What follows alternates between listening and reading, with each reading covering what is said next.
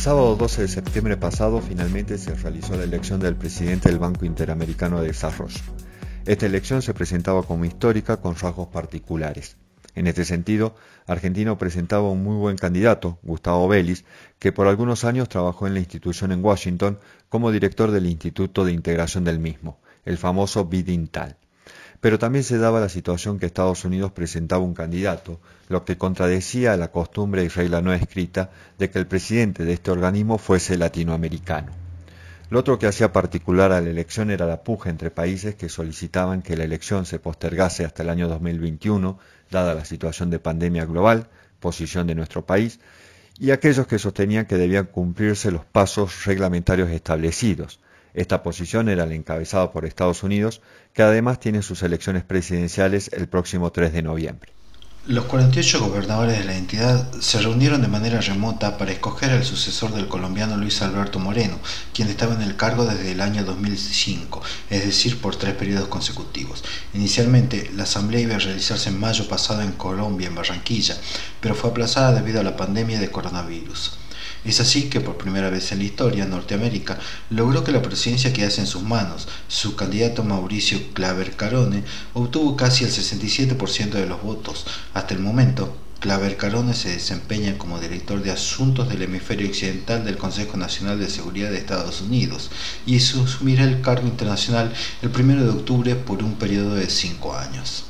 La otra candidata a ocupar la presidencia era la ex presidenta de Costa Rica, Laura Chinchilla, pero dado el empuje del candidato norteamericano, Costa Rica decidió retirar la presentación una semana antes de la elección.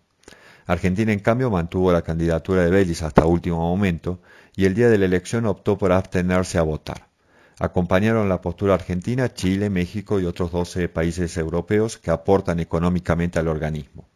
Las abstenciones sumaron el 31,23% de los votos. Argentina tampoco logró que la elección fuese aplazada por falta de quórum, dado que las ausencias fueron menores al 25% de los miembros del banco, con lo cual el procedimiento siguió su curso. Claver Carone nació en Miami hace 45 años. Su padre es español y su madre cubana.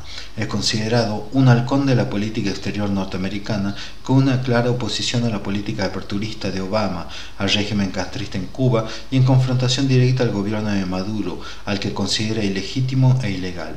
Luego de conocerse que había sido elegido presidente del BID, manifestó que su compromiso sigue siendo el mismo trabajar con los países miembros del BID para diseñar una estrategia que fortalezca el banco, responda a las necesidades de la región y cree oportunidades para una prosperidad y crecimiento económicos compartidos, asegura el presidente electo en su comunicado.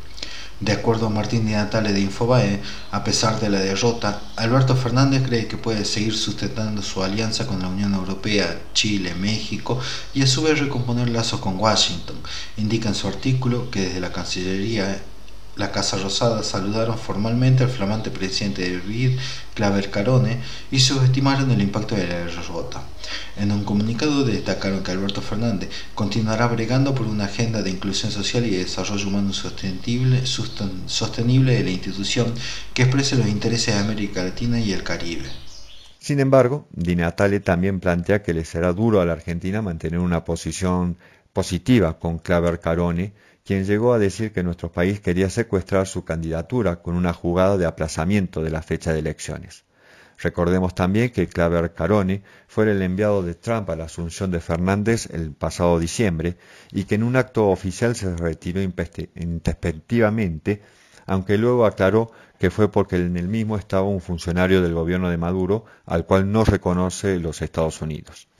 Sin embargo, poco después que nuestro gobierno dio asilo a Evo Morales, el funcionario norteamericano se manifestó en una conferencia de prensa respecto a la Argentina diciendo queremos saber si Alberto Fernández va a ser el abogado de la democracia en la región o un apologista de las dictaduras y caudillos de la región, sean Maduro, Correa o Morales. De acuerdo a los números difundidos extraoficialmente, ya que la votación es secreta, al 66,8% de los votos obtenidos por el norteamericano habría que restarle a aquellos que pertenecen a su propio gobierno, que suman un 30% por sí solos, correspondiente a la cuota parte que Estados Unidos aporta al BID.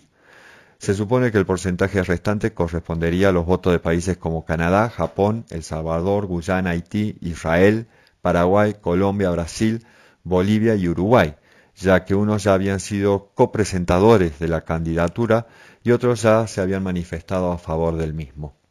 Se destaca entonces que los tres miembros restantes del Mercosur no apoyaron la posición argentina y como dijimos antes, México no fue claro en las semanas previas respecto a su posición mientras que la abstención de Chile no puede entenderse como un apoyo en sí mismo al gobierno de nuestro país.